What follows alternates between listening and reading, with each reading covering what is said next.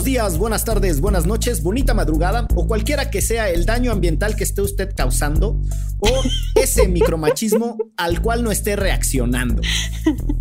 Porque en este especial de Derecho Remix tendremos a dos invitadas chidísimas, una hablándonos sobre la crisis climática y a otra hablándonos sobre los micromachismos que no son micro, que además es una gran amigocha a la cual admiro muchísimo. Y al final, final, estará la recomendiza a la que Erendira Derbez le entró. Y pues ya que vamos a grabar este especial, les queremos agradecer por habernos acompañado en este puente entre la quinta y la sexta temporada con estos tres especiales. Los disfrutamos mucho, esperamos que ustedes también. Quédense porque esto es... Derecho Remix. Divulgación jurídica para quienes saben reír. Con Ixel Cisneros, Miguel Pulido y Gonzalo Sánchez de Tagle. Derecho Remix.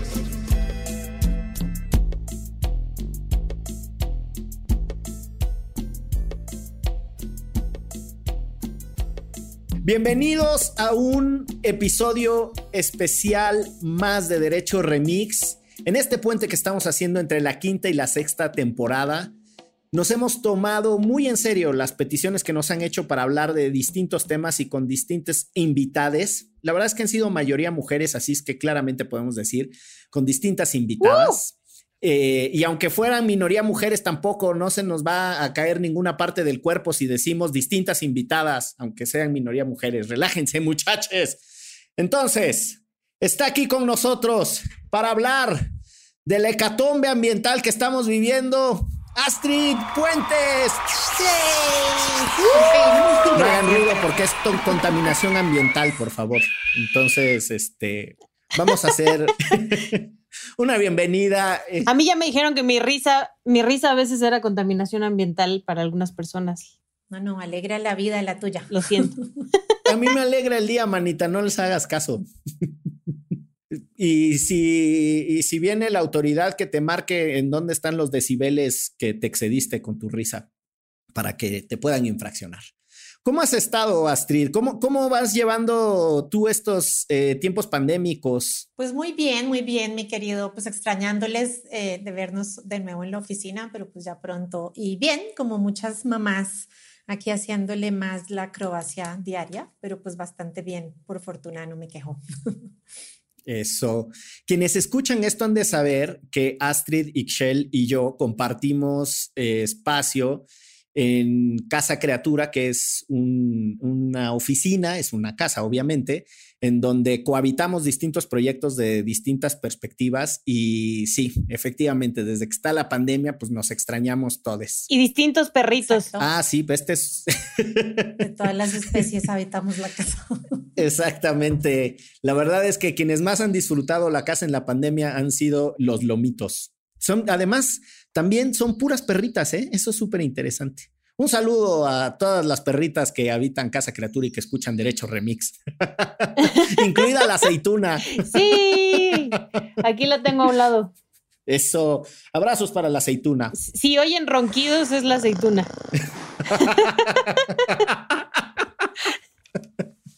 Pues muy bien, vamos a arrancarnos con el tema porque está sabroso y es ultra pertinente en estos tiempos.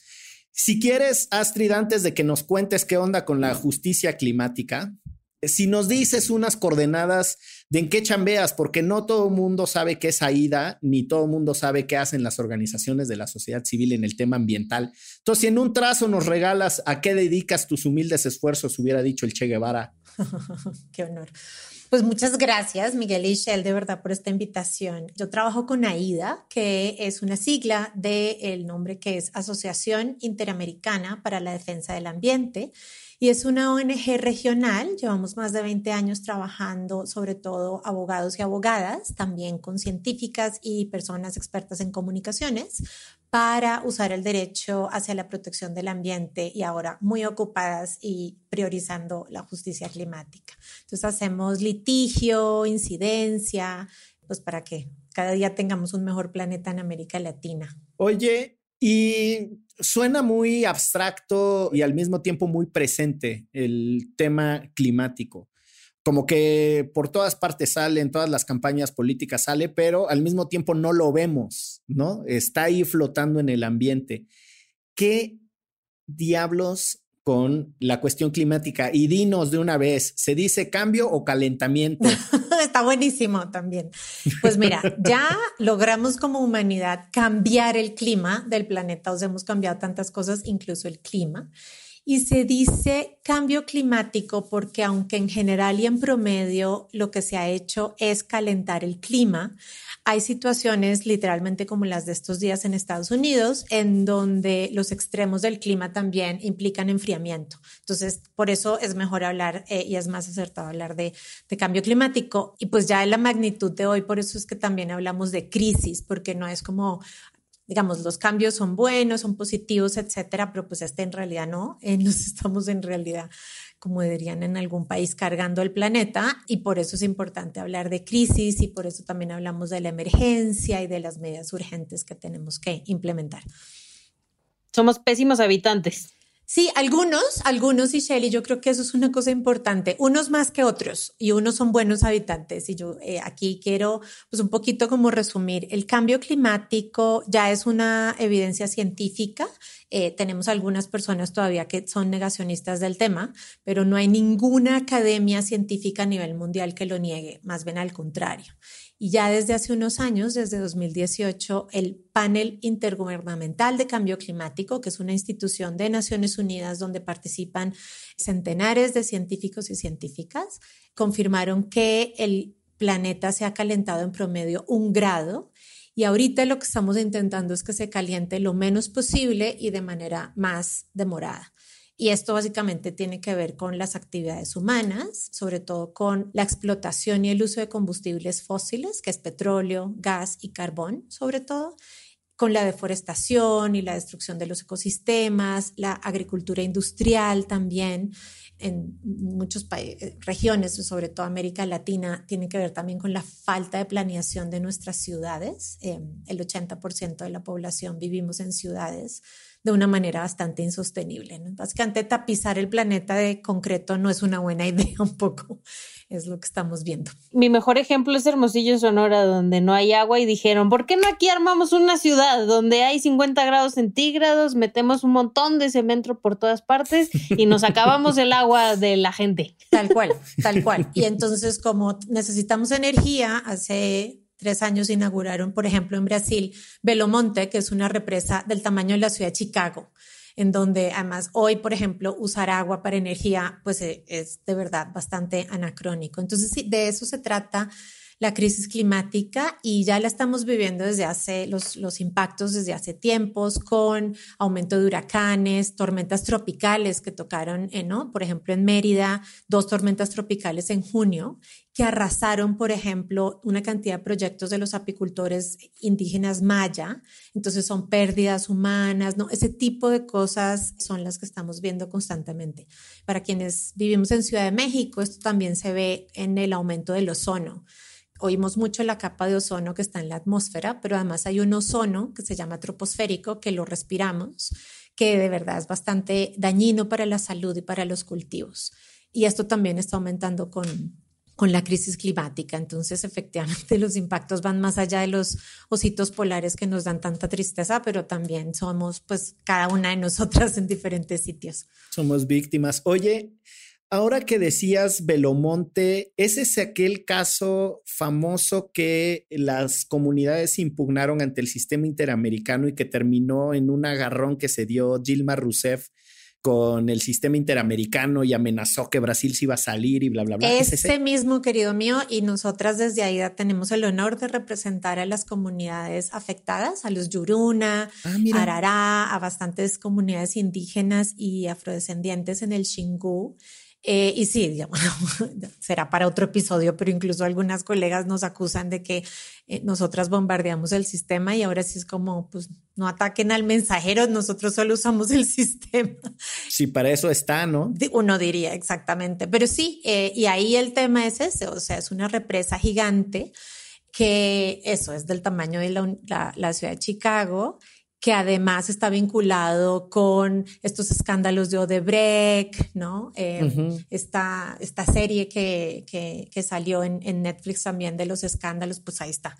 Belo es un ejemplo de lo que no se debería hacer. Sí, eh, Lavallato es el caso y la serie. Gracias. Se me fue ahorita el nombre. Está en Netflix, ¿no? Es, eh, está buenísima. Y sale ahí, salen Dilma y y el mismísimo Lula eh, representados. Hasta hubo un caso de, impugnación porque Lula decía que le afectaba en un contexto electoral. Ya me estoy desviando con mis famosísimos paréntesis, pero bueno. A la crisis. Oye, déjenme entonces conectar el tema de que ustedes tienen esta, esta representación de casos para hacerte una pregunta que, que de repente puede a algunos sorprenderle y es cuánto se ha avanzado en los tribunales para proteger una cosa que está sucediendo en todo el globo a partir de la asociación de conductas particulares y condenas a esos particulares, ¿no? Déjame explico a qué me refiero. Si una empresa alemana, voy a poner un caso hipotético, es demandada en Alemania por algo que está haciendo en Perú ¿Sería posible? Qué hipotético. Pues sí, porque... Qué hipotético caso. Exacto.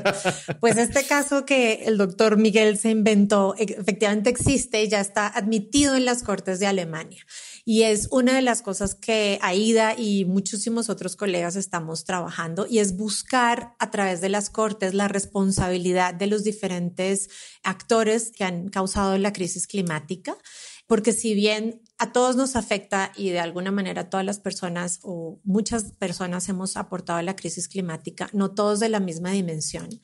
Los científicos en una investigación del 2014, que uno de los autores líderes se llama Richard Heath, concluyeron que hay 100 empresas que son responsables, o cerca de 100 empresas que son responsables del 63% de las emisiones vinculado desde 1750 a 2010, ¿no? Entonces se, echaron un clavado pues por esta cantidad de datos y concluyeron esto y ahí están nuestras queridas Pemex, Cemex, la petrolera también hablando de, de Lavallato y Brasil, Petrobras y la de Venezuela, ¿no? Entonces, no somos igualmente responsables y estos litigios lo que están intentando es identificar quiénes son y han tenido una responsabilidad histórica mayor y que además puedan pagar estos impactos. Y el caso que estabas mencionando, Miguel, es efectivamente el caso de Saúl, que es un campesino en Huaraz, en Perú, en donde por las emisiones de cambio climático que el litigio lo que hace es hablar de la compañía RWE, que es una compañía de energía de Alemania que históricamente quemó sobre todo carbón, generó la energía con carbón. Entonces los científicos ya han demostrado que esa energía efectivamente tiene que ver con el derretimiento de los glaciares al lado de la casa de Saúl, que está aumentando el riesgo para que el lago en Huaraz y en los Andes peruanos pueda tal vez, ojalá no, pero causar un desastre. Y el litigio se trata de encontrar la responsabilidad de la empresa y que paguen para que puedan hacer las medidas y evitar que si hay una inundación se lleve todo Huaraz y la zona donde vive Saúl, ¿no? Entonces sí es, sí es una muestra de la globalización de los impactos y de la crisis climática que estamos viviendo y por ende pues la necesidad de la responsabilidad también de las empresas me parece súper interesante porque en principio, por ejemplo, ¿no? nosotros ahora vamos a lanzar desde el día después una campaña por el derecho al agua en la cual participaste, Astrid, en toda la parte previa, ¿no? Para el lanzamiento de la campaña. Y nos que, o sea, nosotras, y mira que podríamos tener acceso a cierta información, Nunca nos imaginamos que el agua que utilizamos o que desperdiciamos o que explotamos, sobreexplotamos, la ciudadanía es menos del 1%.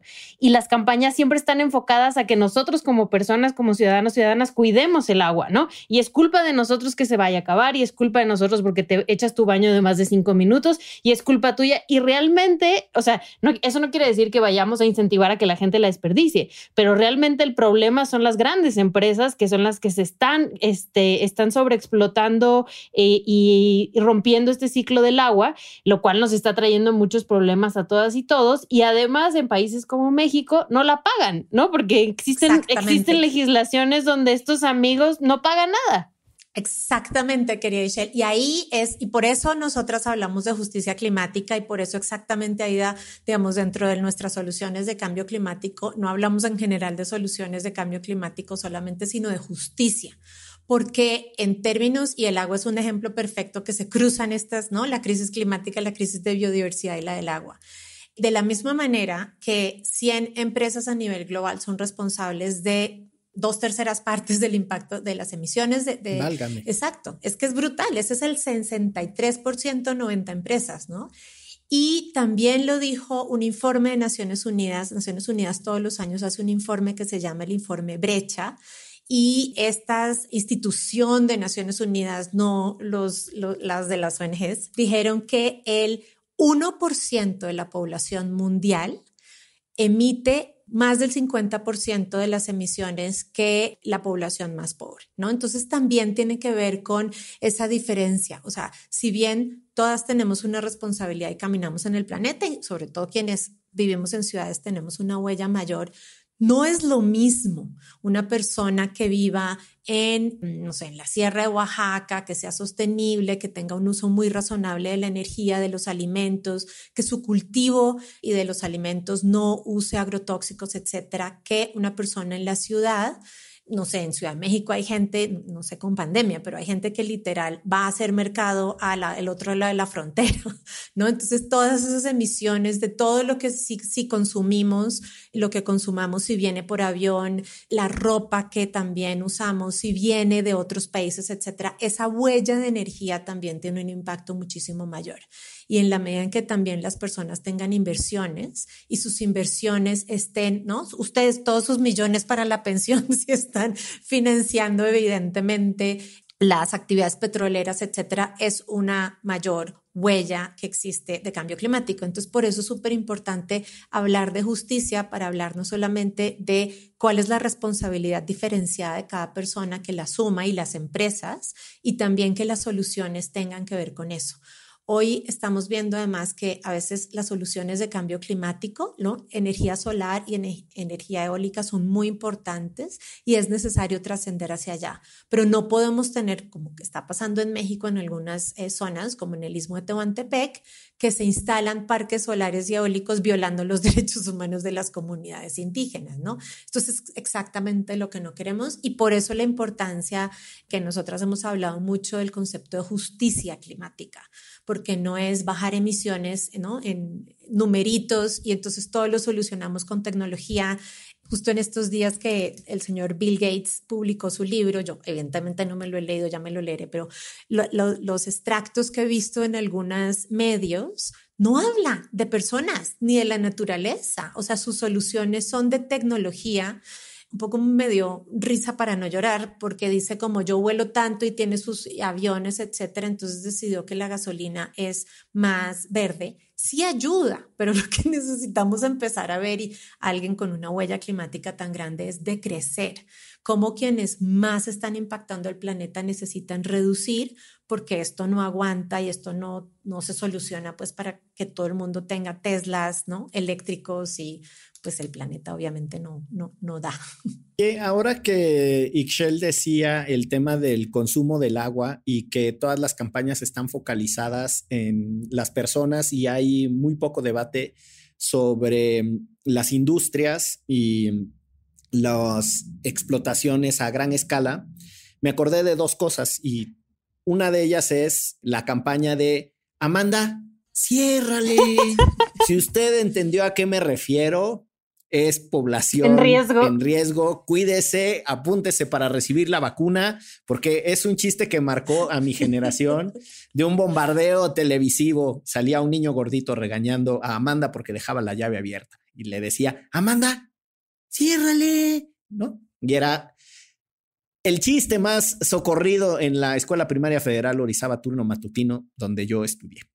Pero la otra cosa en la que pensaba eh, escuchando Excel. Todos los prejuicios de la campaña, que hoy sería diferente, pero continuamos. sí, las mismas cosas. No, pero la otra cosa en la que pensaba ya bastante más en serio es los conflictos que está habiendo, por ejemplo, en la tierra de Ixchel, a propósito del agua, entre agricultores, comunidades como el pueblo yaqui y las ciudades, ¿no? En donde en un eh, giro inesperado, en un plot twist, dirían, de repente resulta que el pueblo yaqui y los agroindustriales explotadores de aquellos valles, del, del Valle Mayo y del Valle Yaqui, ahora resulta que tienen una alianza en contra del ayuntamiento de Hermosillo por los acueductos.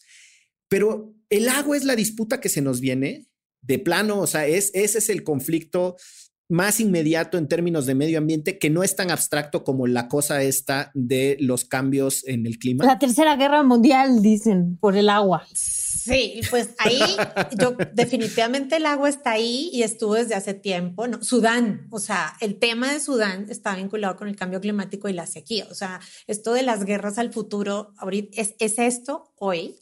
Eh, todo el tema también que les mencionaba del Xingu, o sea, la ciudad al lado de Belomonte, que se llama Altamira, fue por un tiempo, durante la construcción de Belomonte, la ciudad más violenta en Brasil. ¿No? Entonces, las guerras del agua hay hoy, las guerras del aire también las tenemos hoy, o sea, nosotros quienes vivimos en Ciudad de México, cada día, y ahorita se nos viene de nuevo una temporada de ozono, porque se sube el ozono, eh, porque por cambio climático, pero también por la manera en que está la ciudad, baja la temperatura, eh, perdón, sube la temperatura, bajan los vientos, no llueve y entonces nos quedamos respirando un aire muy contaminado. Entonces sí, claro, o sea, el agua es uno de los conflictos muy graves y no es el único, ¿no? Y por eso también el reto de poder caminar por el planeta y que las personas en las ciudades seamos mucho más responsables, ¿no? O sea, ahorita, y, yo, yo creo que digamos el agua y la tierra, eh, porque obviamente donde está el agua también está la tierra. Y bueno, de nuevo, en Ciudad de México o en Brasil, en muchísimas ciudades, construyen y construyen y construyen un montón de edificios sin la más mínima sostenibilidad ambiental, ¿no? No solamente, bueno, para términos de México, eh, Infonavit, que a veces construyen viviendas de interés social, están haciendo un avance, no estoy diciendo que es todo en cero, pero sí para esta época ya deberíamos tener, por ejemplo, o, la, o nos bañamos con agua fría, que a algunos nos da muchísimo, eh, pues como que es un sacrilegio, nos duele muchísimo, o ponemos calentadores solares de agua, ¿no?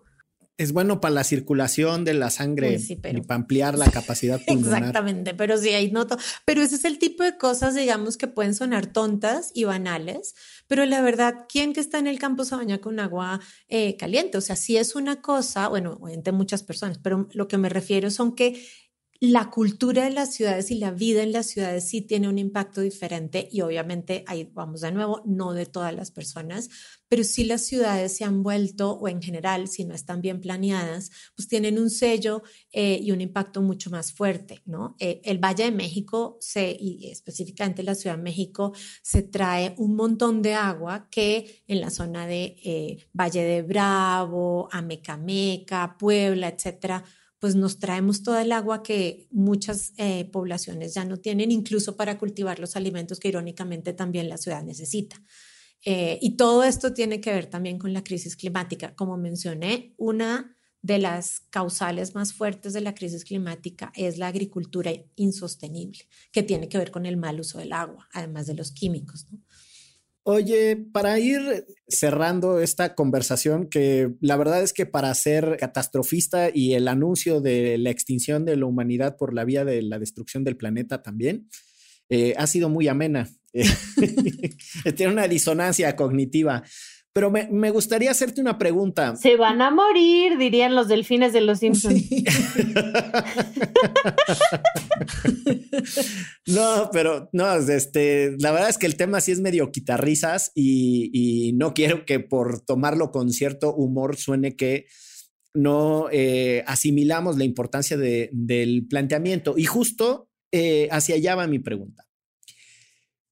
¿Pueden los ciudadanos hacer uso, por ejemplo, de los tribunales como una estrategia para participar en la defensa del medio ambiente, cómo van eh, los desarrollos de los poderes judiciales para asumir la protección de algo que los economistas le llamarían un bien público global, pero que a veces en el derecho es más difícil, ¿no? Porque pues de quién es esta Mira, cosa? yo siento, y es lo que estamos haciendo en AIDA, y yo además de abogada soy mamá, entonces yo estoy haciendo como todo lo que se puede. Yo creo que deberíamos, no solamente podemos usar las cortes, sino deberíamos usar las cortes y deberíamos usar el voto y deberíamos usar el poder de consumidores y deberíamos usar el poder de mamás y papás y de tíos y de abuelos y de, ¿no? O sea, como hay que hacer todo lo posible de inversionistas o, eh, digamos, hay, aunque no seamos millonarios, o por lo menos yo no, ustedes por supuesto que sí, pero, No, pero pues, tampoco. Ni que no nos conociéramos. Híjole, te fallo. No, exacto. Te fallo. no, ya sé, pero, pero sí hay un nivel de responsabilidad gigante que podemos hacer y eh, yo creo que uno de los retos grandes que tenemos con la crisis climática es que, como mencionaban al principio y ahorita, es, es tan grande que a veces es como, ah, bueno, no podemos hacer nada. Y no es cierto, o sea, sí podemos hacer y sí deberíamos hacer, porque aquí lo que nos estamos jugando, más allá de la sobrevivencia humana, que es cierto, pero la sobrevivencia humana será después de 2100. Lo que nos estamos jugando hoy es cómo vivimos y nuestra salud y la hoy y la de nuestros hijos y nietos y, esa desigualdad, ¿no? Hoy hay millones de personas afectadas por los huracanes, ¿no? En el Caribe, o sea, cada año arrasan más fuerte y también por eso puse el ejemplo de las tormentas en Campeche, que son, o sea, Campeche no tiene porque o antes históricamente no recibía tormentas tropicales y ahorita no arrasaron todo.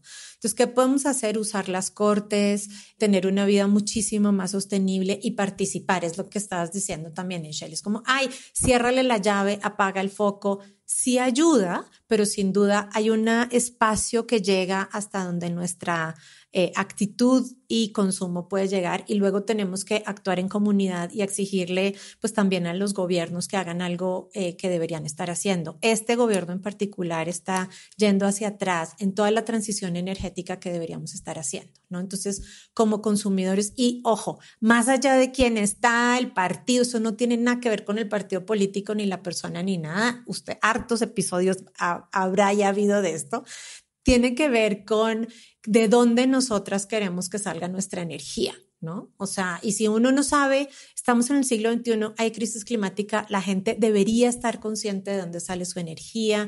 En Hermosillo, si prenden el, clima, creo que es, ¿no? Si prenden el clima o no, el aire acondicionado. O sea, como generar una conciencia eh, y ayudarnos. Somos demasiado poquitos quienes estamos trabajando en esto.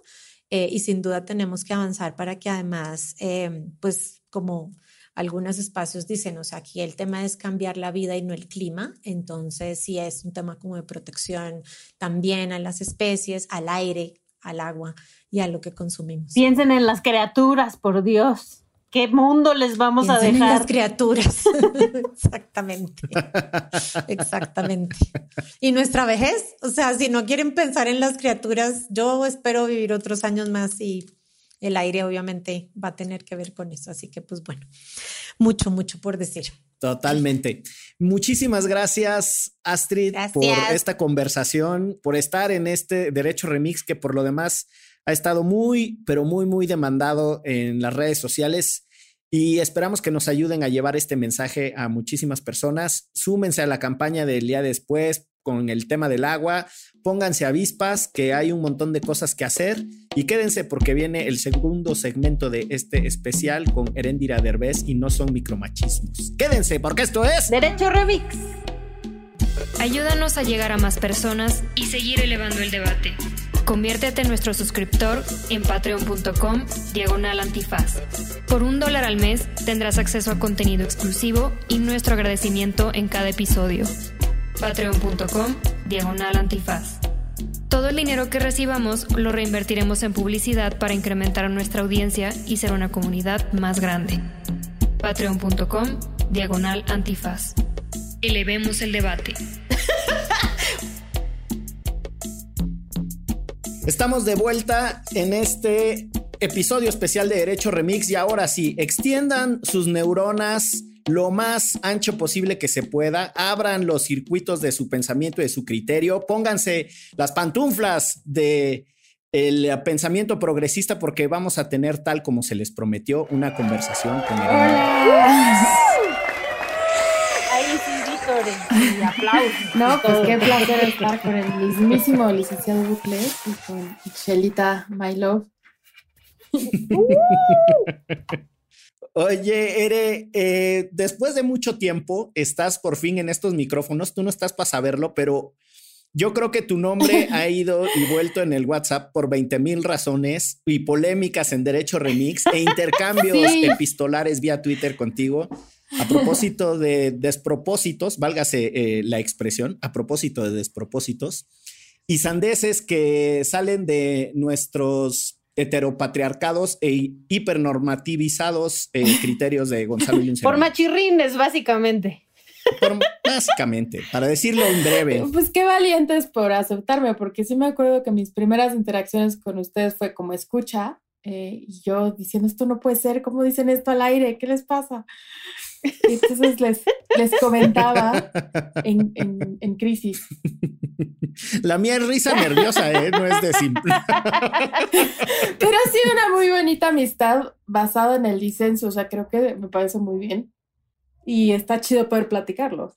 Claro, yo diría que más que basada en el disenso, porque eso supondría darle algún valor o legitimidad a algunos de los puntos de vista de los que yo asumo que tengo que desmarcarme. Yo diría que es una amistad basada en el aprendizaje y eso eh, también está bueno, ¿no? El, el, asunto de la contradicción, diría el gran Barbas, sin contradicción no hay avance, ¿no? Así dijo Marx, pero se refería a otra contradicción, pero no importa. pero aplica. Eh, lo relevante, aplica, aplica. Lo relevante en todo caso es que hoy estás aquí, uh. los micrófonos están abiertos para hablar de muchísimos temas. Y a mí me parece que nos puede servir como ancla para la conversación, hablar de un bonito material que está circulando en todas las librerías. Corrígeme, pero ya va para su reimpresión y es el libro que se llama No son micromachismos, son machismos cotidianos. Pinches güeyes, ubíquense. Dejen de ser machirrines. No son micro, punto, machismos cotidianos. Y hay un punto en el lomo y todo, pero por alguna razón siempre le dicen no son micromachismos, pero... El... Ah, oye, es un buen dato. O sea, la verdad es que. Sí, es muy extraño. Yo creo que fue mi error en el diseño de la portada, pero en el lomo y en todas partes está muy bien puesto el punto, pero puesta, no sé. Se me hace raro. Pues sí. Yo supongo que uno se va con el neologismo de micromachismos y eso distrae, ¿no? O sea, esta cosa de que uno no lee los puntos ni los símbolos que están ahí, sino lo que la cabeza va anticipando. Sí, totalmente. Y, y de hecho, o sea, la palabra micromachismo es súper popular y es muy útil. Cuando la acuñan en los 90 Luis Bonino, eh, pues funciona muy bien para nombrar las violencias de pareja entre hombres y mujeres. Pero justo el problema de, este neologismo, como lo dices, es que se volvió tan, tan popular que empezó a significar bien poquito. Entonces, para todo eso... Todo lo querían meter ahí. Ajá, y entonces es como, ah, sí, hostigamiento sexual en la oficina, en la escuela, en todos lados. Bueno, es un micromachismo, es como, chavos, sostiene un problema gigantesco. Entonces, justo el libro, em, cuando la editorial eh, es muy chistoso, llega la editorial, me lo pide y pues yo no tuve de otra más que decir que sí, obviamente, porque ese tipo de oportunidades pues no llegan muy seguido. Me pidieron un libro de micromachismos y dije, claro que sí, invité a Claudia de la Garza, que estuvo también en estos micrófonos, pero en estética unisex. Y, ¡Uh! y Claudia, sí, ¡uh! a todo el mundo, pero Clau eh, y yo empezamos a tener una relación súper bonita escribiéndolo. Era muy chistoso porque Claudia era mi maestra, entonces fue muy extraño llegar con tu maestra y pedirle su semblanza para una editorial. No tenía ni idea de qué era. Entonces fue muy lindo porque justo tuvimos una relación muy, muy horizontal y muy de esto, del disenso, de, del aprendizaje mutuo. Entonces escribimos, fue una experiencia verdaderamente que yo creo que tiene que ver con la praxis feminista, que tiene que ver con con poder eh, compartir sin este tipo de, jerarquías muy absurdas, ¿no? Como de, ah, tú eres doctora, entonces te voy a hablar de usted y, te voy a decir tu pronombre doctora, que ni siquiera es un pronombre, pero pues hay gente que se lo agrega como si fuera su identidad. Creo que es un delirio de grandeza extraño. Y justo la... sí, ya me estoy soltando, parece que estoy borracha, pero no, estoy sobria. sí, sí lo que me gustó mucho escribir el libro es que también tuvimos esa experiencia de, compartirnos nuestras ideas y, por eso fue justamente que decidimos que no se llamara eh, micromachismos, sino que no son micro. Y justo el prólogo, y por eso me da muchísimo gusto estar con ustedes, porque este es un programa de derecho. Uh. y yo no soy abogada, pero, pero leo sobre derecho, me interesa porque evidentemente marca nuestras vidas más de lo que quisiéramos y, y aparte con su lenguaje elitista y, y bueno, absurdo, de repente eh, nos hace, nos mete en muchos problemas porque nos sentimos completamente alejados de, y no entendemos que eso, que, que lo que se discute y lo que, se, y lo que opera en el sistema jurídico nos afecta en nuestra vida cotidiana. Y justo el prólogo. Totalmente. Y por eso este programa me gusta mucho, porque es de divulgación. Pero justo el prólogo hablamos de tres casos legales y ninguna de, las, de nosotras es abogada, pero que nos parecían perfecto ejemplo de cómo eh, los machismos cotidianos alcanzan niveles muy altos. Es el caso de Block Turner, este eh, cuate blanco, y es muy importante mencionar que es blanco, porque si fuera afroamericano estaría todavía en el bote, que violó a una chica en el campus universitario hablamos de los porquis y hablamos de la manada, que son tres casos en tres países muy diferentes, con dos sistemas legales distintos, porque unos son anglosajones y otros es el sistema romano, que bueno, el licenciado Bucles lo puede explicar mejor que yo.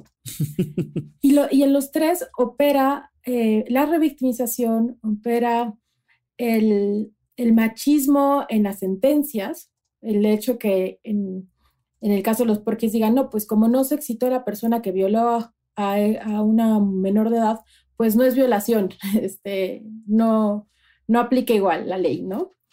Que es, impresionante, ¿no? O que en Block Turner opera de esta forma el racismo, porque claro, hay, hay casos parecidos, pero con estudiantes estadounidenses que son afroamericanos y que también son deportistas como Block Turner, pero que no les dan para nada eh, las prerrogativas que le dan este cuate nada más por ser blanco y estudiar en Stanford y entonces como opera clase, raza, género. Y el caso de la manada, que también incluso en un país donde hay eh, condiciones económicas eh, más equitativas, que es España en comparación con Estados Unidos y, México, aunque también tienen muchos problemas y también hay un racismo muy fuerte. El hecho de que te pueda violar un guardia civil o un militar eh, dejar tu cuerpo a la intemperie o sea, el caso es gravísimo, ¿no? Es, es, una chica a la que la violan tumultariamente unos cuates, dos de ellos eh, habían sido uno militar, otro guardia civil, y la dejan ahí tirada y tuvo que escalar muchísimo también gracias a las protestas de otras mujeres en, en toda España, en todo el, Estado español, porque el, en, en, el en la primera vez que ella se acerca al, a, los, a su juicio, su primer juicio, eh, la dejan básicamente eh, como si nada, o sea, la, eh, dicen que no es violación también, que solamente es, ya no me acuerdo bien del caso, pero es, una barbaridad, me, irrita solo pensarlo. Entonces, y, o sea, lo, que demuestra estos tres casos, estos tres ejemplos legales, es que los machismos que damos por sentados, que no son tan graves como el acoso, como culpar a la víctima, porque por ejemplo en el caso de la manada, em, como ella decidió reconstruir su vida, como cualquier persona que es víctima de violencia sexual tiene derecho a hacer, eh, decidieron que ella como se iba de viaje, pues no le afectó tanto, entonces pues este, no es tan víctima, ¿no? La revictimización, culpar a la víctima, el racismo, el clasismo. Em, todos estos problemas que parecieran que son poca cosa, sostienen un problema muchísimo más grave, que realmente está tomando la vida de mujeres, está afectándonos en, niveles tan profundos como puede ser la violación sexual, que, que, no es solo el hecho y ya está, sino tiene implicaciones gigantescas a lo largo de nuestra vida. Eh, y aparte también está afectando y, matando a las disidencias sexuales. O sea, los, los machismos cotidianos no solamente nos afectan a, a, más de la mitad de la población, que son las mujeres, sino también a quienes deciden no seguir eh, las normas eh, del heteropatriarcado, que son las personas trans, que son las personas homosexuales, que son las mujeres lesbianas, las personas no binarias, etc. Entonces, por eso nos, nos gustó escribir este libro, porque porque creemos que es básico hablar de ellos, eh, darles la cara, explicarlos, platicarlos y dejar de normalizarlos. Pones dos cosas sobre la mesa que me parecen fundamentales. Eh, uno es lo pobre que es el sistema judicial para encontrar soluciones a problemas complejos y de manera muy, muy particular el derecho penal o los sistemas sancionatorios para encontrar soluciones a problemas complejos. Y entonces el derecho penal tiene, y a mí no me parece que sea mala idea, una restricción que es que la conducta tiene que ser exactamente igual a la que estaba previamente tipificada. Y esto tiene por propósito evitar que de repente eh, te inventen cosas y te digan, pues ahora resulta que está prohibido caminar por la banqueta. Y es, pero pues en dónde estaba escrito que caminar por la banqueta estaba prohibido, etcétera, ¿no? O sea, el encuadre que tiene el derecho penal busca proteger la libertad y la vida de las personas. Ahora, decir que por eso los sistemas judiciales tienen que quedarse con esa como única solución para denunciar, remover, deplorar conductas, me parece muy pobre. Y ahí es en donde yo creo que se nos ha acabado la imaginación y le hemos dejado toda esa cancha a quienes muy, muy eh, ostentosa o opulentamente van por la vida diciendo que son grandes penalistas o criminólogos y estas cosas, que entonces tienen esa restricción, ¿no? Que, las cosas se quedan ahí estrictamente eh, eh, empantanadas. ¿Qué sucede con los casos que describes? Pues la verdad es que además de que eh, es el tercer problema que yo veo, que es las estructuras de poder, en donde pues hay una frase de Ricardo Entelman que en realidad es un parafraseo de la teoría crítica del derecho, que es que el derecho condensa el conflicto en un momento histórico dado, ¿no? ¿Y qué significa eso? Pues que las fuerzas, quien sea más fuerte, va a condensar ahí en un momento particular de la historia su perspectiva de las cosas. Me queda claro que eh, la perspectiva masculina llena de poder y testosterona es la que está dominando, porque entonces todos los que interpretan el derecho, los reportes policiales del caso de la manada que describes llegan a cosas como la mujer mantenía una actitud pasiva y no se defendió, entonces no fue sometida. Puta, pues es como el conjunto de interpretaciones son brutales. Y ahí quiero insistir, eh, tenemos casos como los de la violencia política que se está denunciando en estos momentos. Como no está sentenciado por un juez de una causa penal, entonces específicamente esa persona, a pesar, a pesar del cúmulo de evidencia y de cosas que la señalen, no puedes eh, destituirla de la postulación a un cargo porque no ha tenido una condena penal que cumpla los extremos que quieren los abogados. Puta, pues qué mamada, la verdad, ¿no?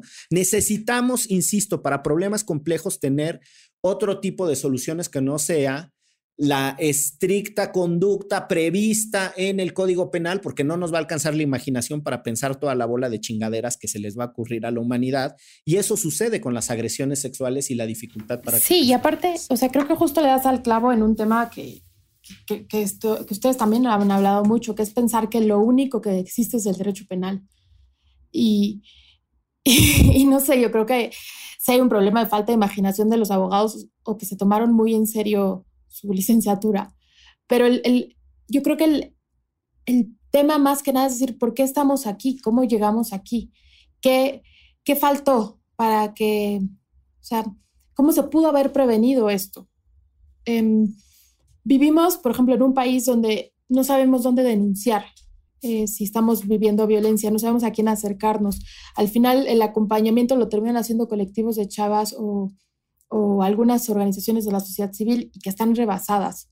Entonces, eh, más allá de pensar en penas y en, y en castigo y en, y en, y en términos eh, punitivos, yo creo que también tenemos que, que pensar cómo, cómo evitar que lleguemos ahí cómo, evitar eh, que existan personas como los porquis o, o es que en mil casos, o sea, estoy pensando hace, hace bastante tiempo un, caso así en, en Colombia yo, que, que también es terrible, de un cuate clase muy alta que rapta a una niña pequeña, la viola y la mata, y justo un, muy buen artículo que leí, que creo que era de Catalina Pérez Navarro era como, ¿por qué llegamos aquí? O sea, ¿qué es, qué es lo que pasó? ¿Qué, ¿Qué engranaje hubo socialmente que permitió que esto pasara? Y también, eh, ya pensándolo en términos eh, de, de, abogados, como, como, tú, creo que también tenemos que replantearnos cómo funcionan los juicios, hay que, hay que replantear cómo, cómo es la experiencia de una víctima que va a denunciar eh, violencia sexual. O sea, ese, ese momento es, es humillante, es revictimizante, es muy incómodo y aparte te, te sientes muy desprotegida. Entonces, luego escuchas, eh, por ejemplo, con el caso de Salgado Macedonio, ¿por qué hasta ahorita están denunciando? Eh, cuando no es cierto, ya había denuncias desde antes. Y pues también lo, a ver, ¿cómo vas a denunciar a alguien así de poderoso cuando aparte no sabes, uno, que tienes derechos, porque muchas veces no sabes que tienes derechos, y dos, cuando las violaciones sexuales eh, a, nivel de tu psique, tú te sientes culpable. O sea, es como la, las personas que son víctimas de violencia sexual se sienten culpables porque es algo eh, que opera de formas extrañas en la, en la mente. O sea, no, no funciona igual que cuando te roban la cartera porque aparte el, el nivel de humillación es, es, es, tortuoso también, o sea, implica lo más íntimo de tu cuerpo. Entonces, no, no puedes llegar como, hoy este, me robaron el celular, vengo a que me, a levantar una denuncia para, no sé, pedir el, el seguro del celular. Entonces, si estás siendo humillada, si te, si te tratan mal, tú estás viviendo un proceso sumamente doloroso, estás confundida y aparte de todo, el cuate en turno tiene tanto poder, como es el caso Salgado Macedonio, pues, ¿qué vas a hacer? O sea, no, no vas a, o sea, yo me pongo en el lugar de las, de las chavas y probablemente yo con todos mis privilegios y con, y con mi carácter y, y, con la fuerza de mis amigas y todo lo que tengo detrás y el, el, respaldo de instituciones incluso que tengo detrás, yo probablemente no me atrevería a denunciar a este, este señor por miedo, por miedo a las represalias.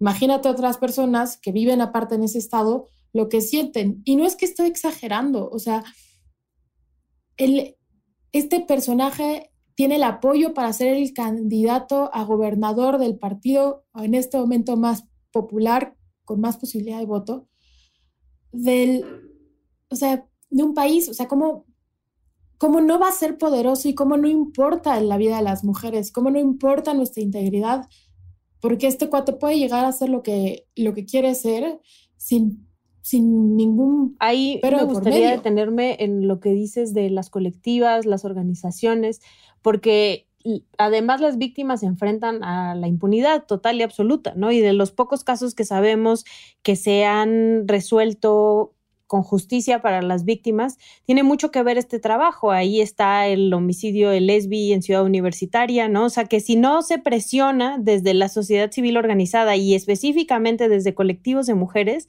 la justicia no avanza para estas mujeres, ¿no? O sea, en el caso de Lesbi, no era ya, fue, fue, suicidio desde el principio, bla, bla, bla. Así era la narrativa, la, eh, las, las, autoridades universitarias tratando de lavarse las manos lo más rápido que se pueda, saquemos este caso. Igual, ¿no? La, la justicia de la Ciudad de México, en el caso de la Ciudad de México. Y hasta que no salen estas mujeres a poner el cuerpo y a decir, no estamos conformes con esto y no vamos a dejar que esto termine así, que es un poco lo que está pasando con Salgado Macedonio, que las mujeres siguen y siguen y siguen presionando, que esperemos que, que se logre frenar esta candidatura, las cosas suceden y suceden nada más así, porque al final quienes toman las decisiones normalmente son estos este, machirrines que, y, y, incluso mujeres que tienen mucho, muy inculcada esta, esta onda patriarcal de la víctima no denunció y hasta que no hay un juicio y la presunción de inocencia y es como, a ver, eh, date cuenta en qué país vives, ¿no? O sea, el país en el que vives no es el, no es un país donde se escucha a las mujeres que denuncian, no es un país donde, donde se trabaje para que las mujeres estén arropadas para denunciar y que obtengan justicia, es un país donde es todo lo contrario y por eso las mujeres no denuncian. Entonces, insisto, en un país donde el 90% de los feminicidas están libres, me pregunto yo si tú de denunciarías a un personaje político como, como Félix Salgado Macedonio, que tiene todos los pelos de la burra en la mano y todo el poder, como lo hemos visto y lo seguimos viendo a pesar de las denuncias y de la presión política y social. Y aparte justo creo que le das al clavo en una cosa y que a mí me da mucho coraje es, a ver, no nos traten de vender, de decir que no estamos a favor de la de la presunción de inocencia, no manchen. O sea, justo cuando la gente se quejaba de los tendederos porque la presunción de, inocencia es, a ver, señores, aquí nadie está diciendo que se metan a la cárcel a todos los que están acusados de violación, ni que se queden sin trabajo, ni que tengan de qué vivir y que terminen sin patrimonio. No, para nada estamos diciendo esto. Lo que estamos diciendo es que queremos que haya un proceso de justicia, que no lo hay. O sea, aquí, aquí, o sea, de repente nos, nos tachan a nosotras como si fuéramos la Inquisición por decir, a ver, si este cuate tiene tantas denuncias de violación sexual, mejor que lleve su proceso y que haya un proceso claro, limpio, que sea justo con ambas partes. Y luego vemos si puede seguir o no y puede tener un puesto de poder o no. Pero lo que no queremos es que un cuate que tiene tantas denuncias de violación sexual tan graves le den fuero. Sea, es como, es, es, que es hasta ridículo tener que pedir ese mínimo grado de decencia. Entonces, a mí me parece por eso justo súper básico esto de las movilizaciones sociales que obviamente con el COVID pues se han visto muy afectadas porque pues no puedes organizarte y salir a la calle y etcétera de la misma manera, aparte de pues, todo lo, lo que esto está implicando a nivel emocional, el duelo, etcétera. Pero pues es básicamente lo, lo único que tenemos y que creo que en, lamentablemente en México a veces es casi que la única solución. O sea, eh, Ayotzinapa es un caso muy fuerte de cómo eh, la sociedad civil tuvo un papel importantísimo hace poquito, el, hecho de que Marín esté en la cárcel. O sea, si Lidia Cacho no hubiera tenido también el acompañamiento de abogados eh, y abogadas y defensoras rifadísimas de artículo 19, probablemente todavía sería más tardado el proceso y más doloroso. Y, Lidia Cacho es famosa, ¿no? Que es Lidia Cacho y que tiene que vivir fuera de su país. O sea, estamos, o sea, las víctimas, incluso las más eh, famosas y con mayores privilegios, por decirlo así, pues al lado del, de la violencia y del poder y, y, del nivel de corrupción, pues se quedan muy, pues muy solas. O sea, el, ahora se ha retomado mucho hablar del caso de Marisela Escobedo después de tantos años y Marisela Escobedo hizo todo lo que pudo dentro de la ley y aún así la mataron y la mataron enfrente del Palacio Municipal y ahora se habla de su caso porque organizados, eh, un grupo de personas decidieron hacer un documental. Y lo mismo, eh, el caso del TEC de Monterrey. O sea, también es muy interesante la incidencia del arte y del, y, del cine documental para hablar de derechos humanos. Pero, pero no nos queda otra cosa más que hacer ruido porque nuestras instituciones eh, pues nos fallan y la sociedad también está fallando al, al revictimizar. Y por supuesto, quienes están en el poder ahora, que les dimos, y yo, y yo me incluyo, yo voté por, por Morena las elecciones pasadas, que llegaron ahí no porque sea una persona muy atractiva para las masas, nada más a AMLO, sino porque ha habido una lucha de muchísimas generaciones atrás por tener un gobierno que se asume de izquierda, que se presume de izquierda.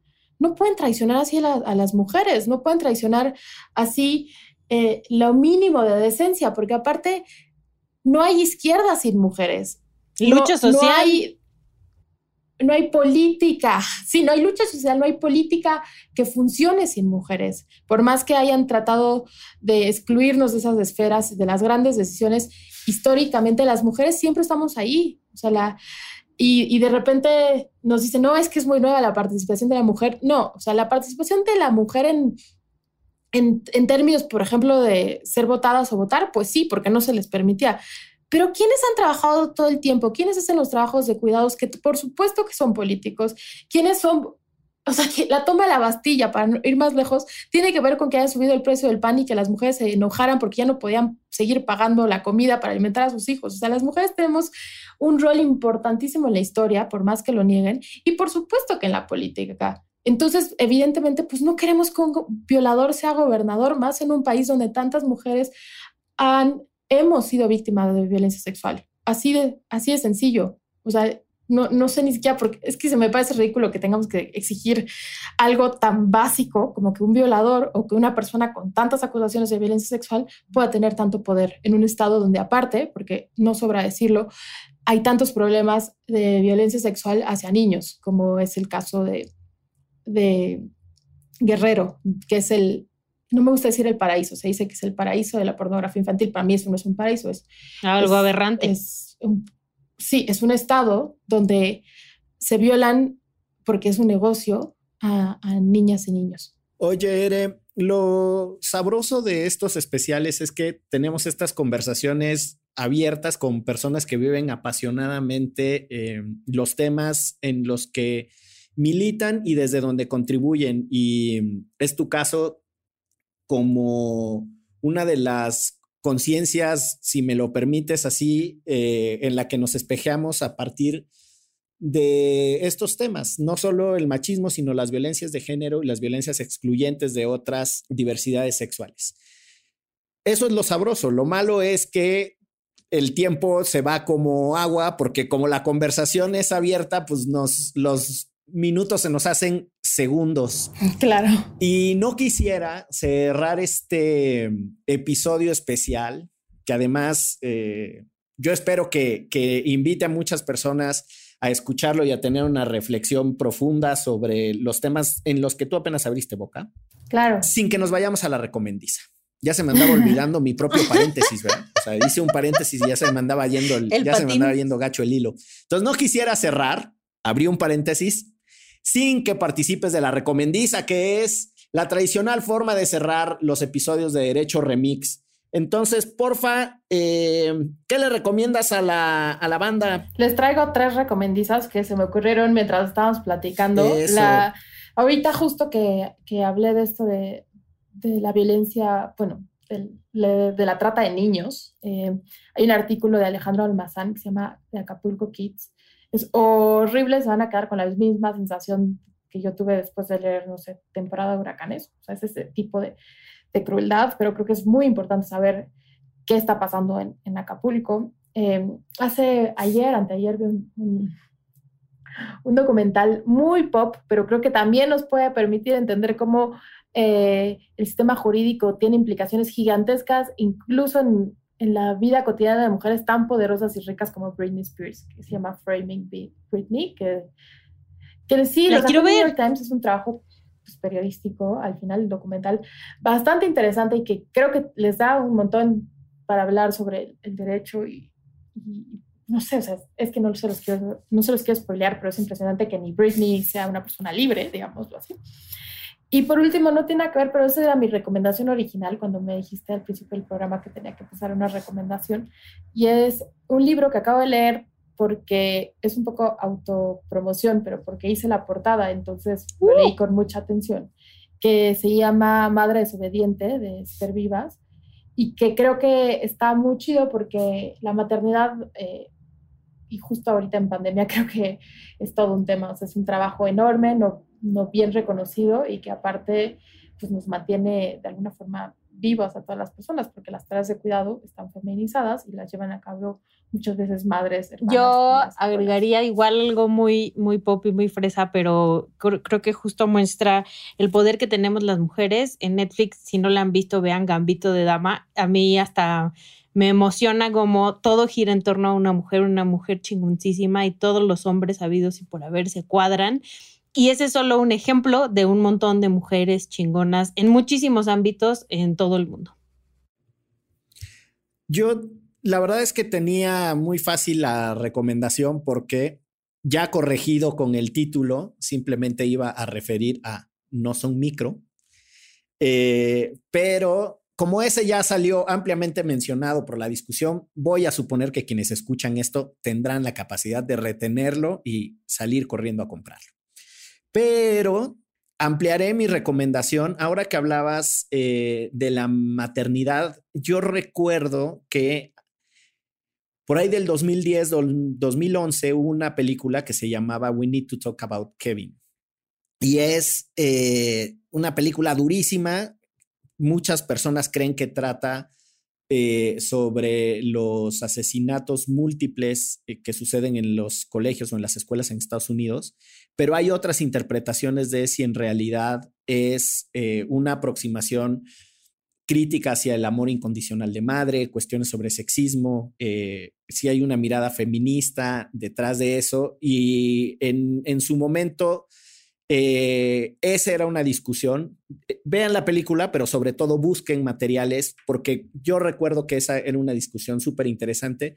Me acuerdo de conversaciones intensas con amigas como Regina Tamés y Marcela Talamás, de, son de mi generación, ellas son de mi rodada. No, pues sí te pasó fuerte los años, porque yo veo a Regina y, se ve muy bien. este, y, están ahí. Eh, están ahí los, los, los debates.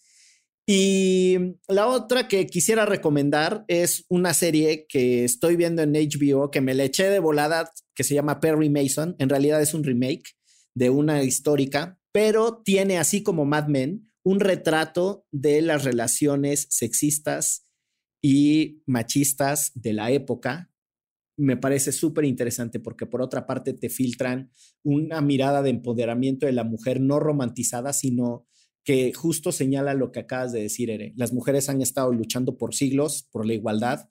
Eh, es tiempo de que nos miremos críticamente entre varones y cuestionemos lo que estamos haciendo. Sí, yo nada más quería anotar como recomendación final eh, un cambio de actitud a los hombres. Creo que es básico, o sea, en lugar de estar explicándonos el sexismo y, los feminismos como de repente les da, que explican hasta la copa menstrual, no exagero, creo que les toca a ustedes hacer la chamba, o sea, les toca eh, parar a su compañerito, a su amiguito cuando manda nudes de robadas, que es violencia sexual de una mujer, eh, decirle a un cuate, oye, deja de explicarlo todo, ella también tiene voz y voto en esta mesa.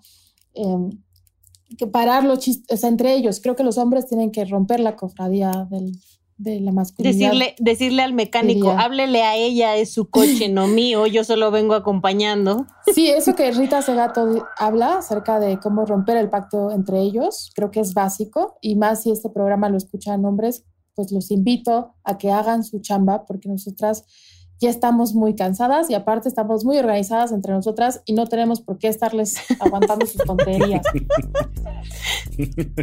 Muchísimas gracias y un abrazo a Víctor Pérez Cobos y su proyecto Machismos en Machos en Rehabilitación. Esto fue Divulgación jurídica para quienes saben reír.